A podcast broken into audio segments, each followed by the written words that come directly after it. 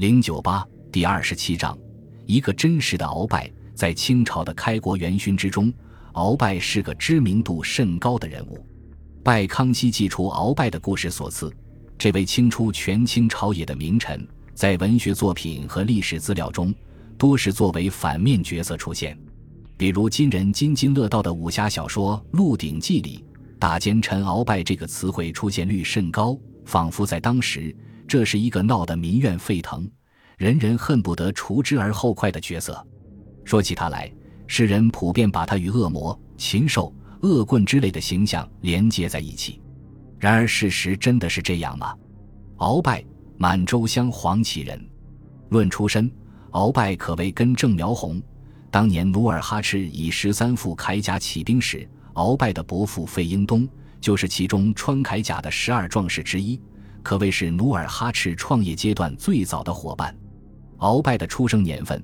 历史上没有确切的记载，《清史稿》说他从努尔哈赤起就从征，屡立功，可谓是清朝开国诸将里的老资格。鳌拜的兵种比较特殊，在努尔哈赤时期，他的兵种叫死兵，也就是敢死队。努尔哈赤早期与明朝作战时，明军多用火器对付女真骑兵，努尔哈赤则常用死兵冲锋，消耗完明军弹药后即发起攻击。萨尔浒之战就是凭此战术打赢的。鳌拜属于天生勇猛的人物，每次做死兵都冲锋在前，率先攻破明军阵营，因此立功颇多。这时候的鳌拜，还是努尔哈赤身边的一个小人物。皇太极即位后，鳌拜成为皇太极身边的假喇额真。他真正崭露头角，是因为崇祯七年（公元1634年）。一场至关重要的战役——皮岛之战。皮岛位于鸭绿江口，与朝鲜只有一水之隔。天启年间，明将毛文龙占领此岛后，将它变成了明朝牵制清军的根据地。清军多次向明朝发动进攻，皆因为皮岛明军从后方袭扰，不得不临阵退兵，可谓是明朝插在清军后方的一根钉子。为了拔掉这根钉子，从努尔哈赤到皇太极用尽了办法，强攻不行，因为清军当时没有水师，招降也被毛文龙拒绝。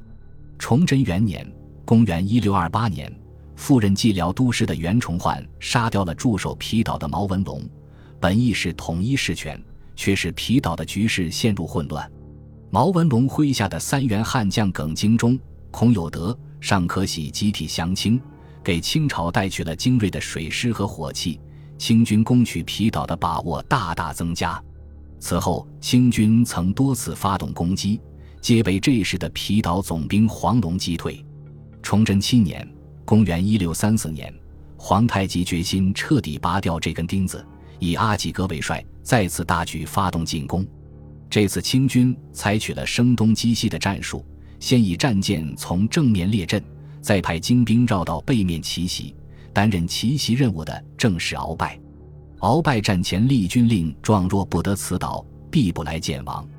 战斗打响后，鳌拜率部抢滩登陆，上岛后发现明军严阵以待，密集的火炮压得清军抬不起头来。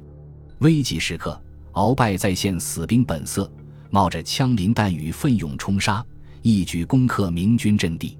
战斗结束后。鳌拜全身受伤，竟达四十多处。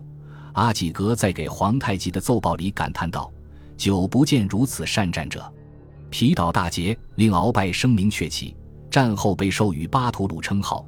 鳌拜的满洲第一勇士称号即从此开始。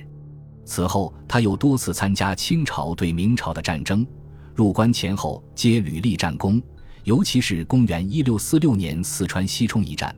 他一战击杀农民军领袖张献忠，为清朝夺取了四川全境。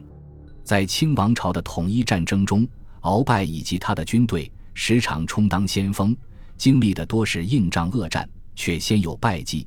其作战之勇猛，在当时清朝诸将中可谓无出其右。但他的仕途充满波折，曾经因为被诬陷勾结肃亲王豪格谋反而遭下狱。在顺治亲政后。也曾因小错而官降一级，郁郁不得志多年。不过顺治皇帝以及孝庄皇太后皆对他赏识有加，当顺治皇帝亲政时，鳌拜已经是领事卫内大臣，成为清朝权力机构里的核心人物。